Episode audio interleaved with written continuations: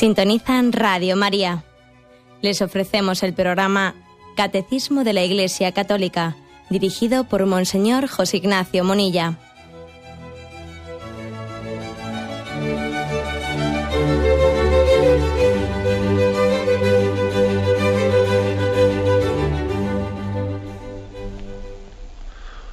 Un cordial saludo a todos los oyentes de Radio María. Un día más, con la gracia del Señor, proseguimos el comentario del Catecismo de nuestra Madre la Iglesia. Estamos explicando la primera parte, eh, los primeros pasos, los primeros números de la oración cristiana. Es la cuarta parte del catecismo. Comienza lógicamente pues explicando qué es la oración. Eh, y en programas anteriores explicamos la oración como don de Dios. Y hoy vamos a entrar en el apartado la oración como alianza. Es una buena oportunidad que tenemos en este capítulo para orar con más profundidad. ¿eh? Es frecuente que también dentro de la iglesia se ofrezcan como pequeñas escuelas de oración, talleres de oración, escuelas de oración, cursillos ¿eh? de oración. Bueno, hay muchas eh, palabras, pero para, para insistirnos que tenemos que aprender profundamente a orar, que, es, que es una de las tareas principales de nuestra vida. No se nace sabiendo orar. Con esto pasa como con el habla, o sea, el habla la desarrolla espontáneamente, pero luego también hay que educarle en cómo hablar. Un niño tiene en su espontaneidad la capacidad de, de, expresarse enseguida, ¿no? Bien, pero para que luego su expresión no sea tosca, no sea burda, etcétera, se le va enseñando a hablar. Esto no se dice, esto sí se dice. Eh, lo mismo pasa con la oración para poder hablar con Dios no, pues uno no tiene que haber hecho un cursillo. Se habla con Dios como con espontaneidad, como, como toda expresión que sale del corazón, que brota de él. Aquí esto lo decíamos en programas anteriores, que la, la oración, lo decía en aquella definición de Santa, Santa Teresita de Niño Jesús, es un impulso del corazón. Entonces, un impulso del corazón no hace falta un cursillo ¿eh? para que nos lo enseñen Bien, pero sí que es verdad que luego ese impulso tiene que ser educado, eh, tiene que ser también madurado, eh, tiene que ser profundizado. O sea, la oración es espontánea, pero tiene que ser educada, las dos cosas. Bueno, pues hay aquí una buena ocasión, con motivo de que explicamos el catecismo de la Iglesia Católica, pues para profundizar más en nuestra oración. Bien, decíamos que hoy vamos a hablar a partir del punto 2562 donde pone el título La oración como alianza. ¿eh? Dice así este primer punto. ¿De dónde viene la oración del hombre? Cualquiera que sea el lenguaje de la oración, gestos y palabras, el que ora es todo el hombre. Sin embargo, para designar el lugar de donde brota la oración, las sagradas escrituras hablan a veces del alma o del espíritu, y con más frecuencia del corazón, más de mil veces, dice el catecismo. Es el corazón el que ora. Si éste está alejado de Dios, la expresión de la oración es vana. Bueno, vamos a eh, adentrarnos un poco en esa expresión. La oración como alianza, y para, para expresar y explicar cómo la oración es alianza, pone primeramente este pues, primer escalón. ¿Desde dónde brota la oración? ¿Eh? ¿Desde dónde brota? Hombre, vamos a ver, es el hombre entero el que reza, reza la persona, ¿eh? no reza el cuerpo, ¿eh? reza la persona. Y, aunque no es el momento, porque bueno, pues eh, hay otros momentos en los que el catecismo habla un poco de la antropología cristiana, pero bueno es que entendamos que la persona, la, genuina, genuina antropología cristiana, pues nos entiende que la persona no se puede entender como un dualismo, pero sí como una dualidad, ¿eh? Que no es lo mismo dualismo que dualidad. Somos una dualidad, ¿no? Algunos padres de la Iglesia, como San Irineo, a caballo entre, el siglo I y II, San Irineo, para explicar qué es el hombre, qué es la antropología del hombre, lo hicieron desde la encarnación de Jesucristo, tomando imagen, tomando la comparación de la imagen de, de la encarnación de Jesucristo, ¿no? Entonces, San Irineo decía, somos cuerpo, somos alma, somos espíritu encarnado y somos carne espiritualizada. A mí me parece muy, vamos, muy fuerte, Y muy intuitiva, ¿no? Estas frases de San Irineo. somos una dualidad inseparable de carne y espíritu, ¿no? Somos espíritu encarnado y carne espiritualizada. Así explicaba San Irineo la antropología del hombre, ¿no? A nosotros esto nos, nos conviene entenderlo bien para, para que uno dice, a ver, ¿cómo reza el hombre? ¿Desde dónde reza el hombre? Hombre, reza el hombre entero. El hombre entero reza. Mm, sería un poco ridículo decir, no, reza el alma pero no reza el cuerpo. No, no, reza el hombre entero. Mm, insisto en esto, San Irineo tiene expresiones muy bonitas, bueno, no bonitas, la palabra bonita, no sé, se queda corta, ¿no? Muy auténticas, muy profundas, ¿no? En las que recuerda que el hombre está como, ha sido ungido en su carne por el Espíritu. Hemos sido pensados, amados y queridos desde el hombre Jesús. Dios Padre nos hizo pensando en Jesucristo. Por eso la encarnación de Jesucristo es como la imagen de lo que somos nosotros, ¿no? Hemos sido pensados, amados en Jesucristo tomando el modelo de Jesucristo, el verbo encarnado, así nos hizo Dios, ¿no? Y nuestra meta es abrazar con nuestra carne al mismo Dios y verlo con nuestros ojos y sentirlo con nuestro corazón. ¿Eh? Esta es un poco, digamos, la antropología cristiana, ¿no? Ser cristiano es experimentar en nuestro ser pues lo, lo que experimentó también Jesús en su, en su humanidad, ¿no? Eh, esta es la, visión cristiana, ¿eh? la visión cristiana. Bueno, si, es así, si resulta que nosotros somos, eh, como decía esta expresión de San Irineo, somos espíritu encarnado y somos carne espiritualizada, ¿quién es el que reza? Todo yo. Rezo con el cuerpo y con el alma. Por eso, Aquí el catecismo ha dicho, cualquiera que sea el lenguaje de la oración, gestos y palabras, tiene su importancia. Ya hablaremos en su momento de esto, ¿no? Pero tiene su, tiene su importancia rezar con el cuerpo entero, rezar que el hombre entero rece. Que nos demos cuenta que la oración no es como una actividad intelectual. ¿Mm? Creo que, yo creo que ya me vais a entender en esto, ¿no? A veces eh, también en nuestra forma de disponernos corporalmente, eso dice mucho, dice mucho.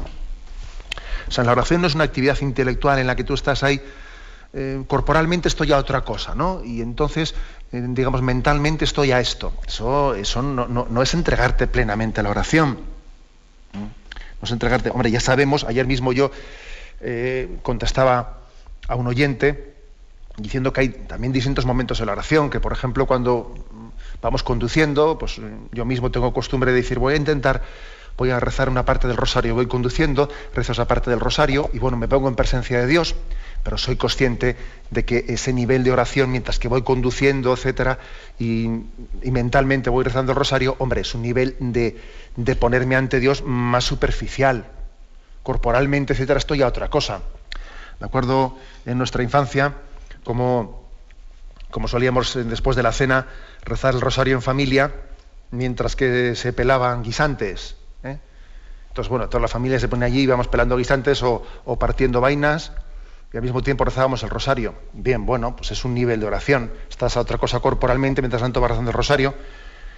Me acuerdo un amigo, un amigo que estuvo con nosotros pues las navidades, no, sé qué fiestas eran, y luego cuando nos escribió una carta decía, me acuerdo cómo escondían, cómo escondían los rosarios en vuestra casa. Bien, digo que evidentemente ese está bien, está bien, ¿no? Pero es un nivel de oración en el que quieras tú que no, no se implica, eh, no se implica el, ser entero en esa oración. Tenemos que rezar, intentar que nuestra, eh, nuestro ideal de oración no sea superficial, ¿no? sea meramente una actividad mental mientras que luego yo hago otras cosas sino que, rece el hombre entero, eh, el espíritu encarnado y la carne espiritualizada. Por eso tiene también importancia lo corporal en la manera de rezar, tiene su importancia.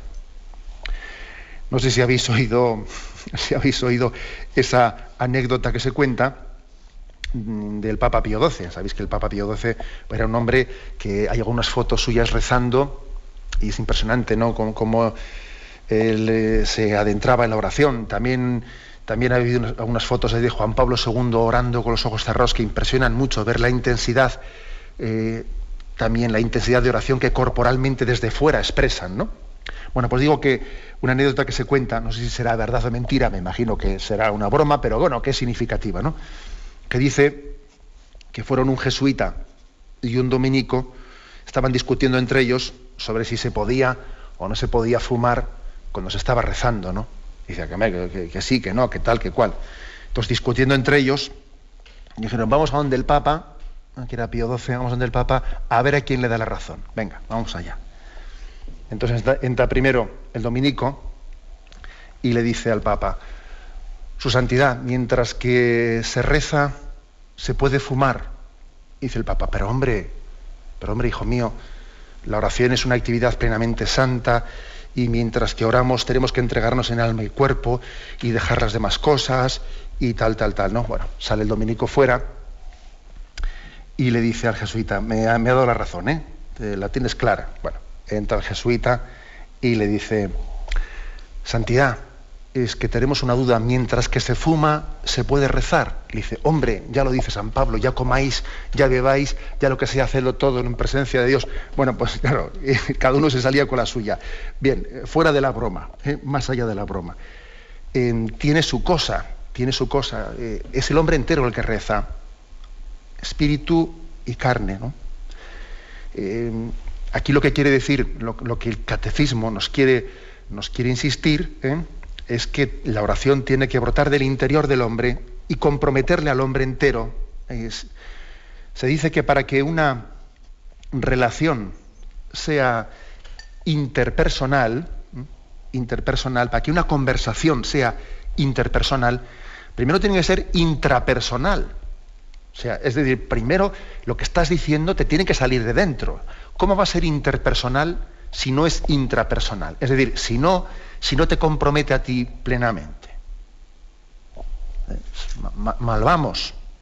Si uno está hablando con el otro y lo único, que le importa es que lo que está diciendo sea bonito, sea bonito, sea agradable, resulte atrayente, pero no, se preocupa de que sea auténtico, de que lo que esté diciendo brote del corazón sea verdadero, le compromete la vida, madre mía, pues eso es jugar a la estética, o jugar a quedar bien, jugar a agradar los oídos del otro. ¿Eh? Que entre paréntesis, a veces yo suelo pensar que esto es lo que les pasa, este es el drama de los políticos, ¿no? que están hablando totalmente pendientes de la acogida que va a tener su mensaje, a ver si esto me obtiene más votos, a ver si esto me, gana más gente, pero, pero, no si esto que estoy diciendo es auténtico, brota del corazón, ¿eh? ah, madre mía, o, si esto responde a la justicia y a la verdad. Mal vamos. Es decir, para que una conversación sea interpersonal, primero tiene que ser intrapersonal. O sea, lo que yo estoy diciendo tiene que ser expresión auténtica de la verdad y del ser de mi vida. No puede ser epidérmico. Estoy diciendo esto porque es lo que conviene decir ahora y porque lo que eh, va a quedar bonito y va... Madre mía, vamos mal. Bueno, a esto vamos. ¿eh? A esto va aquí el catecismo. Es la, es la afirmación, la afirmación de que es el hombre entero, el hombre entero el que reza. Entonces, este hombre entero eh, la Sagrada Escritura, a la hora de decir esto, como os imagináis, la Sagrada Escritura no va a hablar de interpersonal ni intrapersonal, que estos son términos nuestros en los que intentamos hablar de comunicación, ¿no? La Sagrada Escritura habla con términos más sencillos y además más profundos, que es rezas desde el espíritu, rezas desde el alma, rezas desde el corazón. ¿eh? Y dice aquí el catecismo que en más de mil sitios en la escritura, más de mil lugares, dice rezar desde el corazón. Pero claro, ¿qué se entiende aquí por corazón? ¿O qué se entiende rezar desde el alma, desde el espíritu? Se entiende desde el hombre entero. ¿eh? O sea, que es que esa oración compromete toda tu vida, no es epidérmica, ¿eh? no es, bueno, ya, ya, me entendéis. Tenemos un momento de reflexión y continuamos enseguida.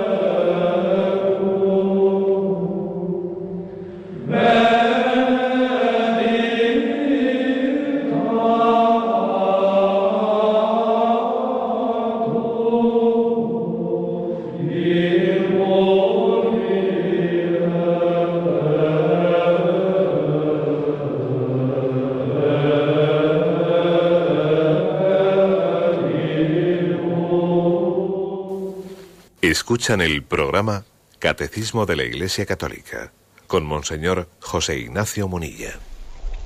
Bueno, estamos explicando en esta edición del programa de hoy la oración como alianza. Y el punto 2562, que en la intervención anterior hemos, eh, pues hemos explicado, concluye diciendo que es el corazón el que ora. El corazón el que ora. Si éste está alejado de Dios, la expresión de la oración es vana. Ya hemos explicado que cuando se dice que es el corazón el que ora, estamos hablando de que es el, hombre entero el que ora. De ahí que tiene también su importancia grande el cuidar las formas, también exteriores de nuestra oración. Impresiona verle a Jesús orando, por ejemplo, en el huerto de los olivos, tumbado en el suelo, levantándose, poniéndose de rodillas, eh, es decir, eh, los gestos que hace son expresión de la lucha que está teniendo lugar en el corazón. Eh, es imposible que una lucha en el corazón, como, esa, como ese diálogo que está teniendo con Dios Padre, en el que le está entregando su vida, no se trasluzca también exteriormente. Es imposible. Es imposible. Bueno, por eso la oración profunda acaba comprometiendo plenamente nuestro, nuestra, toda nuestra corporalidad. Pero eh, decimos que eh, de una manera resumida se dice es el corazón el que ora. Bueno, pasando al punto siguiente, al 2563, aquí se, se, mete ya a explicar, vamos a ver, ¿qué se entiende por corazón desde el punto de vista bíblico? ¿no? Se dice, el corazón es la morada donde yo estoy o donde yo habito, según la expresión semítica o bíblica, donde yo me adentro es nuestro centro escondido, inaprensible, ni por nuestra razón ni por la de nadie. Solo el Dios, perdón, solo el Espíritu de Dios puede sondearlo y conocerlo. Es el lugar de la decisión, en lo más profundo de nuestras tendencias psíquicas. Es el lugar de la verdad, ahí donde elegimos entre la vida y la muerte. Es el lugar del encuentro, ya que a imagen de Dios vivimos en relación, es el lugar de la alianza. Como veis, toda una eh, pequeña descripción, eh, o, pequeña no, eh, una hermosa descripción de, lo que se entiende por corazón desde el punto de vista bíblico. En nuestra, también en nuestro lenguaje, aunque nuestro lenguaje está tanto distanciado del sentido, bastante distanciado, ¿no? del sentido pues, bíblico, sin embargo, también nuestro lenguaje capta algo de esto. ¿Eh? ¿Me quieres hablar de verdad? A ver, mírame a los ojos, háblame de corazón. ¿eh? Cuando, cuando uno dice esa expresión, ya está diciendo bastante. A ver, mírame a los ojos, ¿me quieres hablar de verdad? ¿Eh? Que estoy harto de que me, de que me digas ahí bobadas o, o, que me estés ahí diciendo palabras de cumplimiento. Ya es una expresión bastante, bastante fuerte. Todos somos conscientes de que aunque el hombre es una, pues, una unidad, ¿no? Una unidad antropológica de cuerpo, una, dualidad de cuerpo y alma, etcétera, también es cierto ¿eh? pues que, el hombre hay niveles de interioridad. Somos una unidad, pero hay niveles de interioridad. Pues por ejemplo, cuando Santa Teresa de Jesús, a la hora de hablar los niveles de vida espiritual, hablaba del castillo interior, el castillo interior, también ella, ella estaba describiendo el nivel de intimidad con Dios relacionado con el nivel de interioridad antropológica dentro del hombre. Entonces, como una cebolla, ¿eh? como una cebolla en la que también hay capas más externas, más epidérmicas, más superficiales, y hay capas más interiores, ¿no? Ese castillo interior, al final venía a decir eh, Santa Teresa que en el castillo, en la habitación central del castillo, a la que ya no puede entrar nadie, ¿no? Porque es posible que los enemigos estén intentando pues, entrar en las almenas del castillo, etc. Pero hay, un, hay una habitación interior del castillo en la que habita el Espíritu Santo, donde nos encontramos con Cristo. Bien, a eso también, ella también se refiere al interior del corazón del hombre, la interioridad del hombre, que es desde la que tenemos que eh, tomar ese contacto, esa relación con Dios. ¿Qué significa, por lo tanto? ¿no? ¿qué, descripción podríamos hacer del sentido bíblico, el sentido cristiano de esta palabra? Eh, en nuestra manera de hablar, quizás el problema que tenemos es que por corazón se suele evocar meramente lo afectivo, lo romántico. ¿no? Digamos que la visión romántica ha hecho daño a esto, ha hecho daño. Pues eso, ¿no? lo del arbolito, lo del arbolito con el corazón y la flecha. Entonces, estamos en una, en una cultura que tiene un exceso de eh, afectividad, pero además afectividad en el sentido, en el sentido meramente de atracción, atracción afectiva sensual. Y, por eso se entiende el enamoramiento. ¿eh? Se entiende no en un sentido de un amor altruista, generoso de donación, sino un impulso de atracción, eh, el corazón, ay, es que se me, se me, ha ido el corazón, ¿qué le voy a hacer? ¿no? Pues mira, es que mira, oye, es que no se pueden negar los sentimientos, ¿no? Que me he enamorado de esta, oye, ¿qué le vamos a hacer? Pues a mi mujer tendrá que, eh, pues tendrá que fastidiarse. Yo tengo que ser sincero con los sentimientos de mi corazón, ¿qué le vamos a hacer, no? Bueno, ridiculizo la cosa, pero yo creo que ya mm, nos estamos dando cuenta de que estamos en una cultura eh, de tono romántico en el que por corazón se ha entendido pues una afectividad como si esa afectividad pudiese ser irracional. ¿eh? o un impulso, un impulso irracional que es capaz de anular la, realidad del hombre. ¿eh? Eso hay, que borrarlo. En el sentido mm, bíblico de la palabra, la resonancia bíblica, el corazón no es una mera afectividad, sino que es una interioridad, que es muy distinto. Porque ese, e, ese enamoramiento de corazón romántico, si algo no es, es interior es muy superfluo. La prueba es que ahora me enamoro de fulanita, luego de menganita, le dejo colgada la anterior, mis sentimientos van cambiando, que esto es la veleta. Es afectividad epidérmica, superflua, pero no es interior. ¿eh? El concepto bíblico, semítico, ¿eh? hebreo, del corazón es lo interior del hombre, en un sentido mucho más amplio. Incluso el hombre, el corazón, perdón, contiene recuerdos, pensamientos, proyectos, decisiones. En mi corazón tengo tomadas decisiones, ¿no? Es más, por ejemplo, en el Eclesiástico 17.6 podéis ver esto. Dios nos ha dado un corazón para pensar. Fijaros esto, ¿eh? Un corazón para pensar. O sea, que esa especie de, eh, de contraposición que hacemos nosotros entre que el corazón es sentir afectos, ¿no? Y luego la razón es pensar. Esa, disociación que hemos hecho entre corazón y mente eh, es cosa de nuestra cultura romántica. ¿eh? en sentido bíblico de la palabra, mm, Dios nos ha dado un corazón para pensar. Incluso el Salmo 33 habla de que se evocan los pensamientos del corazón. Dame tu corazón, préstame tu atención, dice el Proverbios 23, 26. ¿eh? Dame tu corazón es préstame tu atención. Y acordaros de cómo se insiste tanto en la palabra corazón endurecido, endurecido en, la Sagrada Escritura, que corazón endurecido se llama opción de soberbia, opción de soberbia, cerrazón a la gracia. Luego, eh, ojo que corazón es una cosa mucho más seria que lo del corazoncito del árbol y eso, ¿no? Que uno le gusta a la otra. El corazón es em, fuente de personalidad libre, madura. ¿eh? Es la sede de las elecciones, de las decisiones propias de la palabra, es donde, uno toma decisiones profundas, ¿no? Tanto en el Antiguo Testamento como en el Nuevo Testamento, el corazón es el punto donde el hombre se encuentra con Dios. Es, el lugar del encuentro, es el lugar de la alianza. Por eso aquí, a la hora de hablar de la oración, vamos, nos prodigamos en entender qué es el corazón, porque claro, si no sabemos que hay que rezar desde con todo el corazón, ¿cómo vamos a rezar bien? ¿Cómo vamos a rezar bien? ¿Eh? No tenemos prisa en empezar a, explicar así cuestiones muy puntuales, ¿no? De a ver qué técnicas, y cómo hacemos. No, no, ya, ya, ya entraremos en eso, pero vamos despacio. Ahora lo importante es poner bien las bases poner las bases de que hay que rezar con todo el corazón, que, nuestra oración comprometa a toda la persona. ¿Mm? Eh, por lo tanto, el corazón es el lugar del encuentro entre Dios y el hombre, y, y, en realidad ese encuentro entre Dios y el hombre, teológicamente hablando, ha tenido lugar en Jesucristo. O sea, Jesucristo ha sido el encuentro entre Dios y el hombre.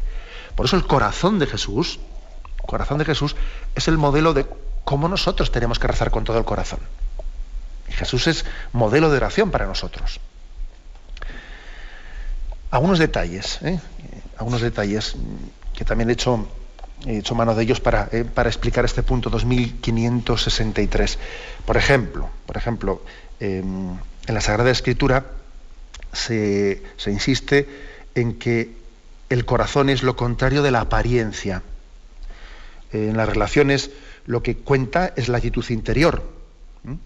Pero claro, ¿qué es lo que ocurre? Pues que el corazón tú no lo ves, tú ves lo externo. Y si, la, y si la relación es como debiera de ser, lo externo, me refiero a tus palabras, tu rostro, tus labios, debiera de manifestar lo que hay en el corazón. ¿eh?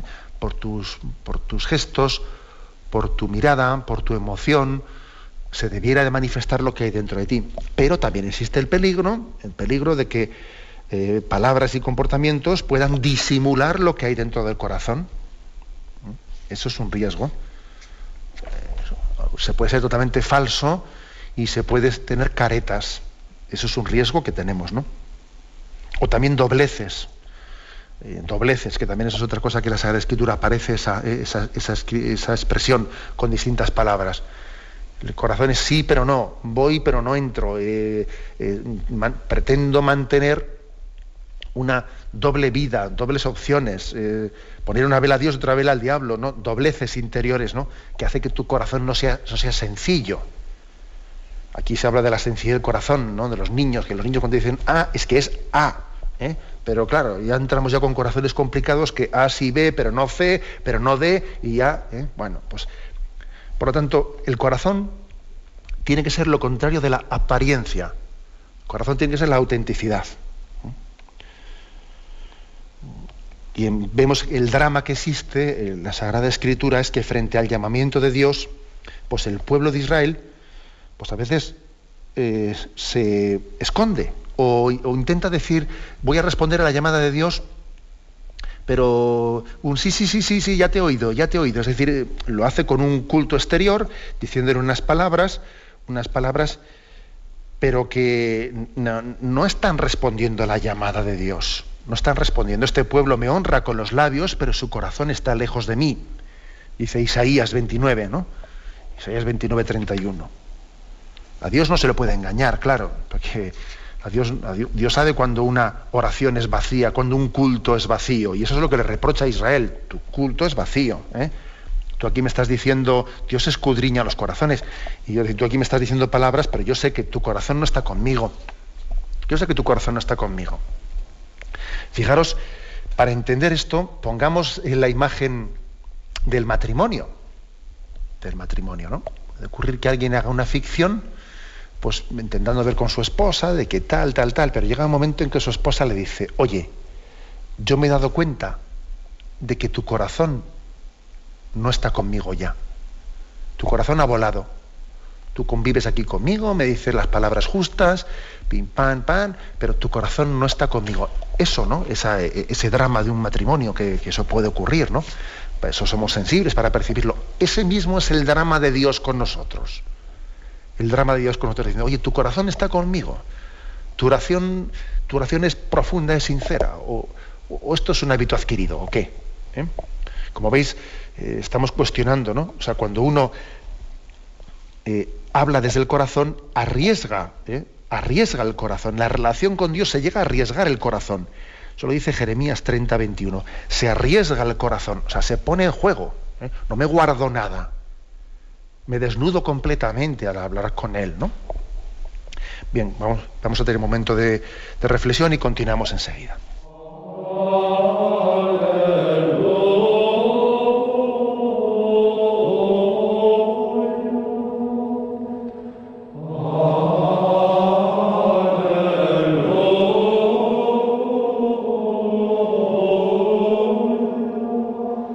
Escuchan el programa Catecismo de la Iglesia Católica con Monseñor José Ignacio Munilla. Y continuamos, queremos concluir hoy este apartado que tiene como título La oración como alianza. ¿eh? Son tres números. Este anterior que hemos comentado, 2563, concluía diciendo, el corazón es el lugar del encuentro, ya que es imagen de Dios. Vivimos en relación, es el lugar de la alianza, ¿eh? el lugar de la alianza. El punto siguiente dice así, ¿no? La oración cristiana es una relación de alianza entre Dios y el, hombre en Cristo. Esa acción de Dios y del hombre brota del Espíritu Santo y de nosotros, dirigida por completo al Padre en unión con la voluntad humana del Hijo de Dios hecho hombre. ¿no? La conclusión de, esta explicación de oración como alianza, es decir, si, si la oración tiene que ser hecha desde el corazón, eh, necesitamos un corazón nuevo para que la oración esté bien hecha. ¿eh?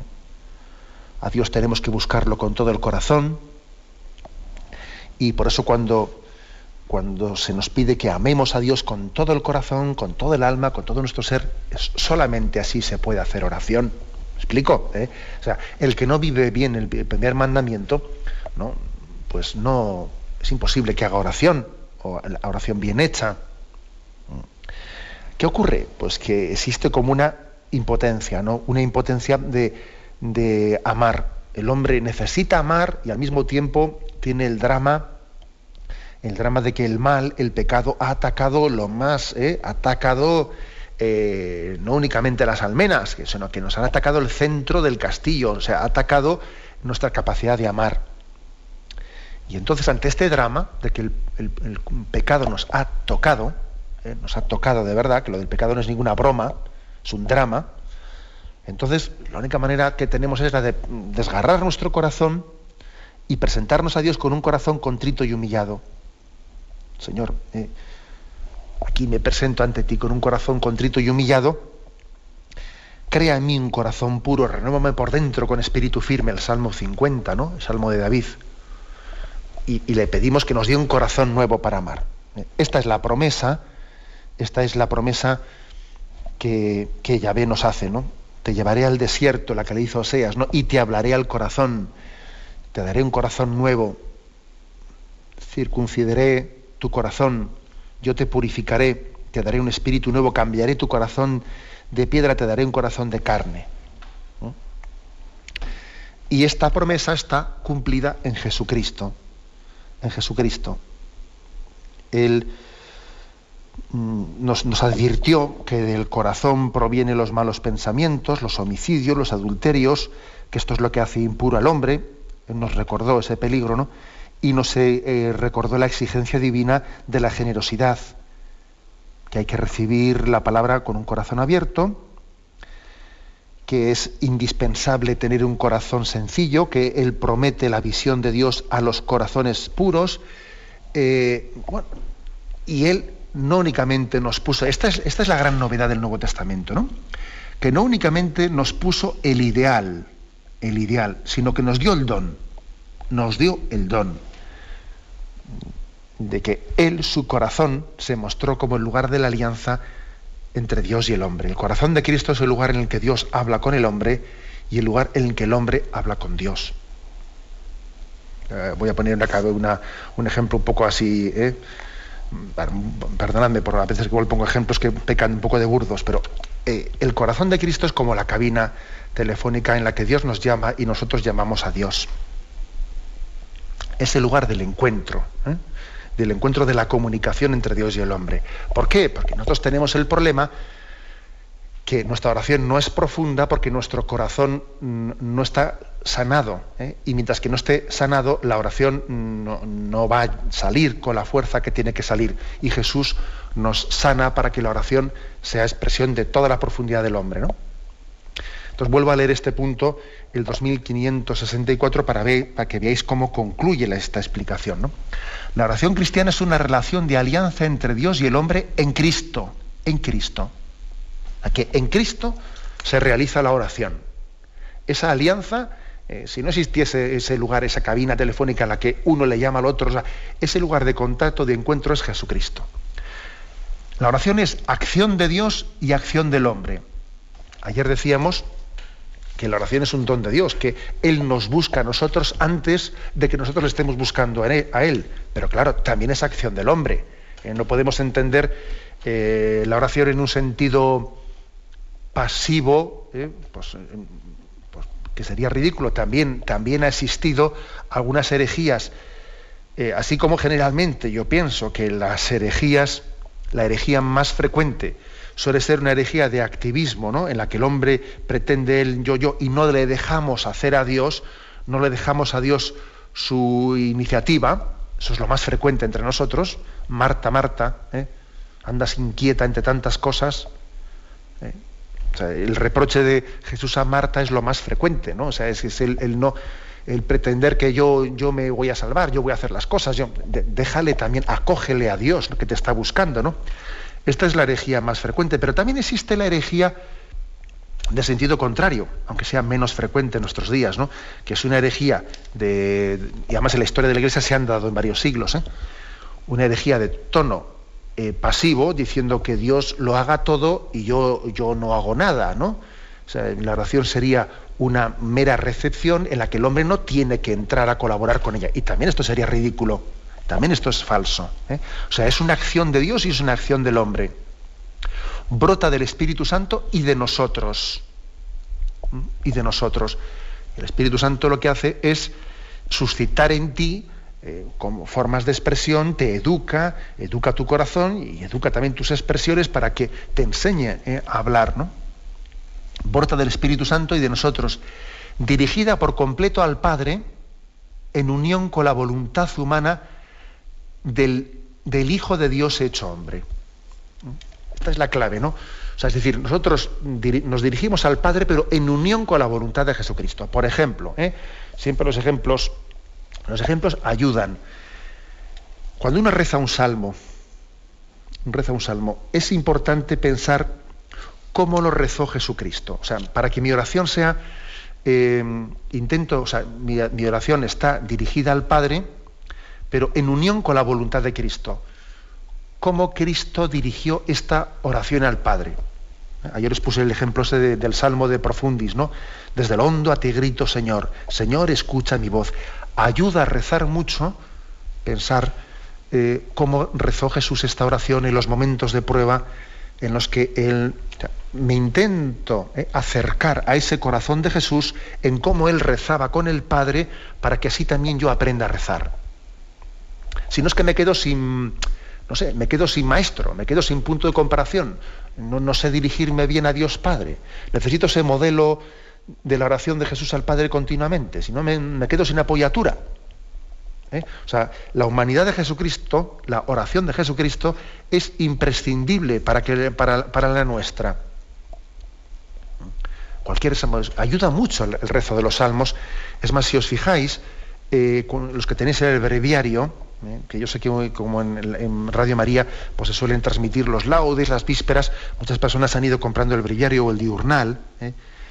Si os fijáis, en el diurnal, eh, en letras rojas, suele haber una pequeña introducción al salmo en la que se viene a explicar con qué actitud rezamos este salmo e incluso cómo lo rezó Cristo al Padre.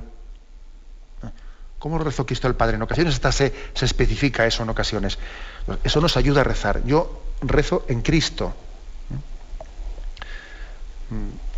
Señor, mi corazón no es ambicioso, ni mis ojos altaneros. No pretendo grandezas que superan mi capacidad, sino que acallo y modero mis deseos como un niño en brazos de su madre. Por ejemplo, ¿no? Como busca la cierva corrientes de agua viva, así mi alma te busca a ti, Dios mío. Tiene sed de Dios, del Dios vivo. Y uno piensa en cómo Jesús tenía sed de, unión con Dios Padre, las horas de oración que tenía con Él por la noche, etcétera, etcétera. es decir, tenemos que pensar en Jesús ¿eh? Y, en Jesús unirnos a Dios Padre. Por supuesto que también eh, nuestra oración puede ser directamente a Jesucristo. ¿eh? La oración, digamos, litúrgica más perfecta es la oración aquella que se dirige a Padre, perdón, se dirige al Padre, teniendo como intercesor y como modelo a Jesucristo en el Espíritu Santo, pero eso no quiere decir que yo no pueda hablar directamente en el coloquio con Jesucristo, incluso con la Virgen María, ¿eh? incluso con los santos. Eso también, y tendremos ocasión de, irlo diciendo, que una cosa no quita la otra. Pero, pero sí que aquí, eh, como se están poniendo las bases en estos primeros puntos de lo que es hacer oración, aquí se insiste mucho en que hay que hacer oración, primero, de corazón o sea, que te comprometa tu vida entera cuando rezas y no sea una oración superficial. Y segundo, que hay que hacer oración en el corazón de Cristo, o sea, teniendo a Cristo como el lugar de la alianza en el que Dios ha hablado con el hombre y el hombre ha hablado con Dios. Y entonces en el corazón de Cristo mis palabras eh, adquieren sentido y, llegan a Dios, ¿eh? porque Jesús es, como eh, esa escalera, esa escalera, ese puente tendido para que mi oración llegue a Dios, para que la palabra de Dios llegue a mí y mi palabra, mi oración llegue a Dios. Es el puente tendido, Jesucristo, su humanidad. Bueno, lo dejamos aquí. ¿eh? Hemos explicado hoy este apartado la oración como alianza, como alianza entre Dios y el hombre. Damos paso a la intervención de los oyentes. Podéis llamar para formular vuestras preguntas al teléfono 917 107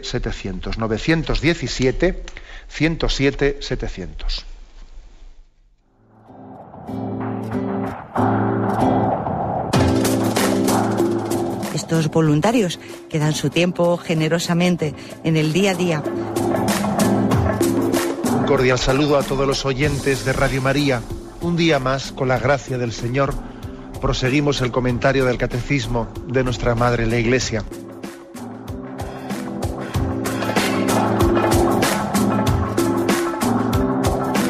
Porque le has quitado la única manera de protesta que tiene. O sea que cuando hay un dolor fuerte no hay que tomar analgésicos, hay que ir no, hay que tomar, No, sí, hay que bien, pero, pero no analgésicos fuertes para que se cometa el error de bloquear la defensa y no poder llegar al diagnóstico. Bien, bien.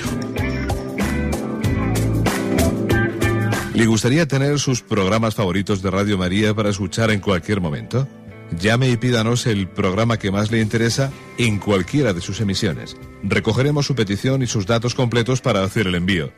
Solo necesita un lector de CD o DVD que admita el formato de compresión MP3. Llame al 917-107-700 y atenderemos su petición encantados. Tome nota. 917-107-700. Radio María, más cerca de usted.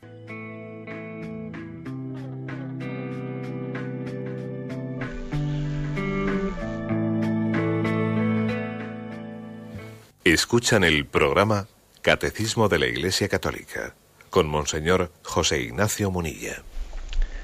Sí, buenos días. ¿Con quién hablamos? Hola, buenos días. Soy María. Adelante, María, la escuchamos. Mire, quería mm, hacer una pregunta eh, sobre las dificultades de, un matrimonio mm, católico, ¿no? que es el mío. Y mm, bueno, yo he, he cometido yo una, una infidelidad hace ya, bueno, pues 13 años en su momento, pues gracias a, a mi marido y a, la Virgen de Fátima, pues lo solucionamos, pero eso es como, como una herida que quedó ahí en, en, mi pareja y que cuando pasa un tiempo pues vuelve y, y nos hace mucho daño a los dos. Y bueno, aunque seguimos practicando y, y, bueno, pues, pues nos seguimos queriendo, pues es como como un dolor que, parece que, no se acaba de curar. De acuerdo. Mire, pues la verdad es que le agradecemos también ese, testimonio y entendemos lo que, en esa expresión que usted ha hecho, entendemos lo que es la diferencia entre el corazón del hombre y el corazón de Dios. ¿eh? Uno dice, bueno, pues yo cometí este pecado, no cometí este, este gran error en mi vida y, y me arrepentí profundamente, ¿no? Y sinceramente. Y mi marido me aceptó y me acogió, ¿no?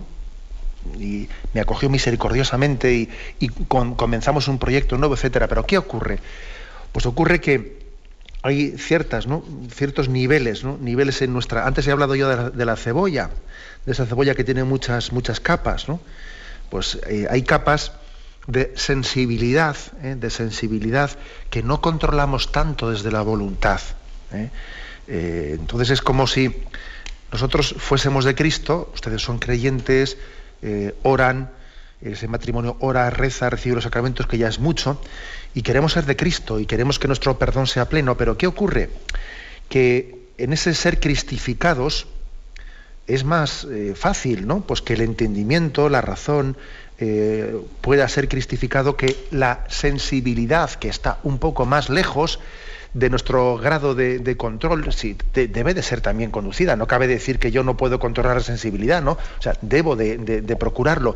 Pero hay, una, hay dentro de esa cebolla hay unas capas que están más lejos de mí, son más epidérmicas, están más fuera que dentro y entonces mi, voluntad a veces no las controla y de repente viene y se revuelve eh, la sensibilidad que esta fue infiel y tal y cual. Entonces, ¿qué tenemos que tener? Mucha paciencia en, que, en, nuestra cristificación, en que Cristo nos empape totalmente, que no solamente eh, mi razón, mi voluntad, eh, también mis afectos, mis sentimientos, mi sensibilidad vaya siendo de Cristo y entonces para que mi perdón sea pleno y total para que cuando yo le digo a mi esposa, a mi esposo, eh, te perdono, pues lo haga, si es posible, ¿no? Con, el don de Cristo, no solamente desde un acto racional o voluntario, sino que eso haya llegado también a sanar mi sensibilidad. Pero claro, ¿eh? no es tan fácil porque no tenemos ese autodominio pleno y tenemos que tener, por lo tanto, paciencia. Y una y mil veces, pues, pues irnos sanando. Y lo que ayuda mucho, sin duda alguna, es ver el corazón de Cristo. Y decir, ¿y lo que el Señor me tiene que perdonar a mí? ¿Y lo que el Señor me tiene que aguantar a mí? Anda que encima, ¿eh? no, yo cuántas veces he pedido perdón y he vuelto a las andadas en esto y en otro, y, mi oración superflua, y que estoy aquí y estoy en otro lado. O sea, ver el corazón de Cristo, enamorarnos de su perdón, ¿eh? y desde ahí ir sanando el nuestro. Por eso he insistido yo tanto ¿eh? en este programa que hay que orar en el corazón de Cristo, poniéndonos ahí en como ese es el lugar para que nos comuniquemos con Dios. Si, si pretendo yo comunicarme por vía directa sin recurrir al corazón de Cristo, no, tengo punto de, punto de encuentro. Bueno, adelante, rezamos por ustedes también. Adelante, damos paso a un siguiente oyente. Buenos días. Buenos días. Buenos días, sí, le escuchamos. Hola, soy Pablo de Madrid. Monseñor, quería preguntarle qué opina usted sobre el, el, don de lenguas, de oración en lenguas, y si este tema lo va a tratar o va a dedicarle un capítulo para, porque bueno, pienso que es una cosa que he descubierto en la iglesia y que, y que para mí era una cosa nueva y desconocida. Bien, el, catecismo no se explaya en ello. ¿eh? Es decir, eh, tengo, ya lo miraré con, así con más detenimiento, pero tengo entendido que lo menta, ¿eh? lo menta sin, sin explayarse en ello. Pues ya saben ustedes que San Pablo, San Pablo en algún momento determinado habla del don de lenguas, bueno, que es un tema que ha habido momentos en la historia de la Iglesia que se ha cultivado más, luego en otros, en otros momentos, en otros siglos de la Iglesia, pues es un tema que ha quedado más, no negado, ¿no? Negado nunca, pero sí, digamos, más eh, pues, sin cultivar, ¿no? quizás especialmente a través de la renovación carismática y de todos los movimientos más eh, de devoción al Espíritu Santo, se ha podido redescubrir también ese aspecto eh, tiene que ser discernido, porque claro, cuando hablamos del don de lenguas también es muy, eh, es muy tiene un riesgo fuerte y grande de que se pueda confundir con determinadas subjetividades, incluso desequilibrios, etcétera. ¿no? siempre es bueno que esos dones se vivan como si no se tuviesen, ¿eh? así de claro. O sea, es decir, yo creo que ese tipo de dones un poco más, entre comillas, extraordinarios, yo creo que uno de los signos de, de su autenticidad es el no exhibirlos, ¿eh? o sea, el vivirlos con mucha discreción y siempre con el discernimiento de la Iglesia, eh, etcétera, etcétera. ¿eh? O sea, decir, donde lenguas me refiero al que, al que alguien por el don del Espíritu Santo puede hablar en, lenguas distintas, etcétera. bueno, eso es un don tan extraordinario que para que no caigamos en ciertos, en ciertos peligros de ser un show, de etcétera, etcétera, el sentido de discreción, de de puesta humilde en manos de la Iglesia, de un director espiritual, es todo lo conveniente para que no pueda ser, ¿eh? pueda ser objeto de, que seamos tentados. ¿eh? Por lo tanto, si existe ese don, San Pablo habla de ello, pero pienso que estos consejos que estoy dando suelen ser, son muy buenos eh, y muy oportunos para que no seamos también tentados en torno a ello. Adelante, vamos a pasar a un siguiente oyente. Buenos días. Buenos días. Sí. Eh, le llamo de Madrid, soy Carmen. Adelante, Carmen. Mm, mm, oyéndole hablar mm, sobre el, tema este del corazón y la oración desde el corazón, yo quería que me explicase, si puede, en qué consiste la devoción al Sagrado Corazón de Jesús, porque yo no soy capaz de distinguirlo de la devoción a Dios. Es que la veces lo pienso, me gustaría, pero es que no sé qué es, o sea, no, lo entiendo, no, no sé cuál es, si es una cosa diferente, eh, porque bueno, Jesús, Dios, entonces es lo mismo y el Sagrado Corazón de Jesús, entonces, ¿qué, devoción es? Es que no, no, no, no, lo explico, no lo entiendo. Gracias por su pregunta, sí. Pues tiene usted razón que lógicamente la devoción al corazón de Jesucristo no es nada distinto de la devoción a Jesucristo mismo, a su persona. ¿eh? sencillamente la, devoción al corazón de Cristo lo que hace es enfatizar, enfatizar eh, el amor de Cristo y la relación personal con Él y la sensibilidad también humana, humano-divina de Jesucristo al que le afecta nuestra respuesta de amor. ¿eh? Cuando igual se, ha representado, por ejemplo, el corazón de Jesús con una corona de espinas alrededor, etcétera, ¿qué se está con ello enfatizando? Se está enfatizando el hecho de que a Jesús le importan mis, mi respuesta de amor, eh, le, duelen mis pecados y también le alegra mi respuesta, mi respuesta generosa. Por lo tanto, no es una devoción distinta, sino que lo que hace es un enfatizar, ¿no? Algo, algo parecido que, por ejemplo, dice la, devoción al, al, niño Jesús. Hombre, el niño Jesús es exactamente lo mismo que el Jesús adulto, pero estamos cuando, cuando uno hace la, la devoción al niño Jesús, no digo únicamente el de Praga, ¿no? en esa vocación de Praga, sino eh, estamos enfatizando ese aspecto de la infancia de Jesús, de su persona, cuando hacemos, cuando nos dirigimos a la devoción al corazón de Cristo, enfatizamos el amor de Cristo, enfatizamos la integridad de Cristo que nos ama y nos conoce y, nuestra, y su sensibilidad a nuestra respuesta de amor. ¿De acuerdo? ¿Eh? Por lo tanto, es un, es un, matiz, no es una persona distinta, evidentemente. ¿eh? Adelante, demos paso a un siguiente oyente. Buenos días. Buenos días. Mm, soy una, pequeña hormiguita de Vitoria. Quisiera, Monseñor, eh, comentarle que la oración desde el corazón es todo el cuerpo, lo que usted ha dicho, el cuerpo y alma. Eh, estás rezando y estás con el cuerpo y con el alma. Y para mí la oración es muy importante.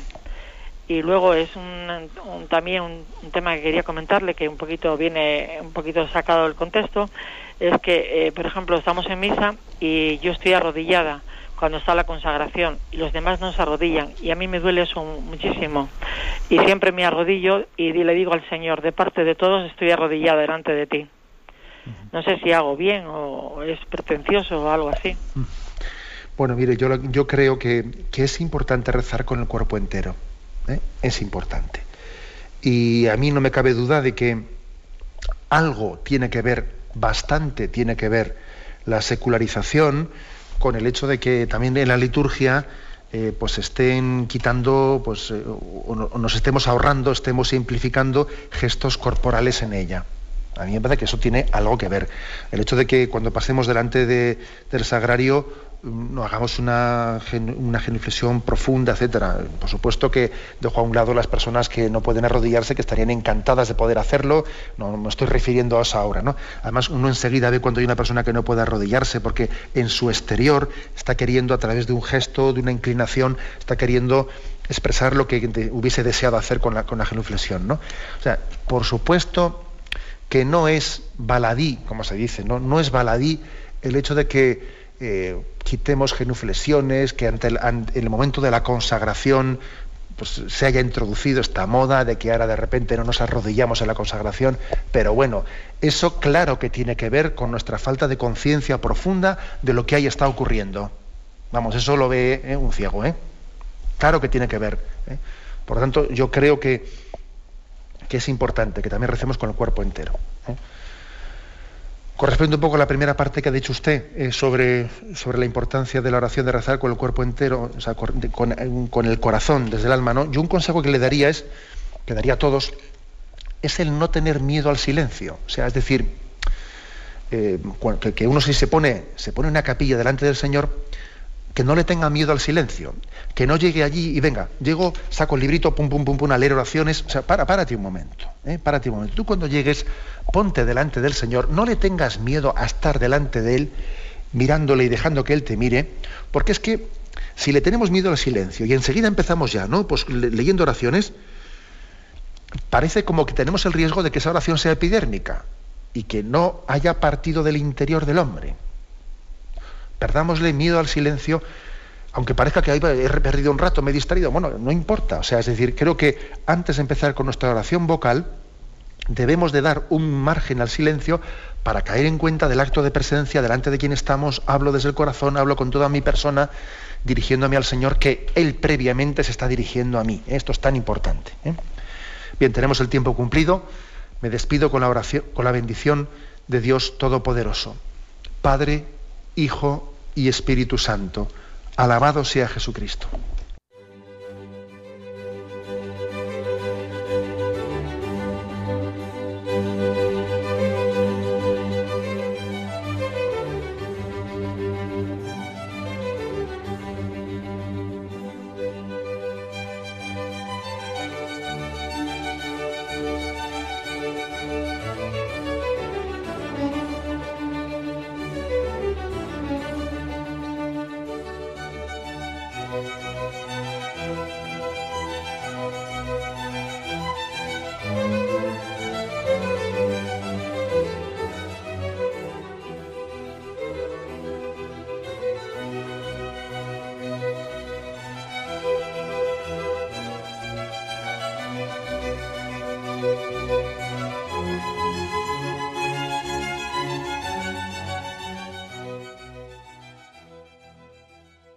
Les hemos ofrecido el programa Catecismo de la Iglesia Católica, dirigido por Monseñor José Ignacio Monilla.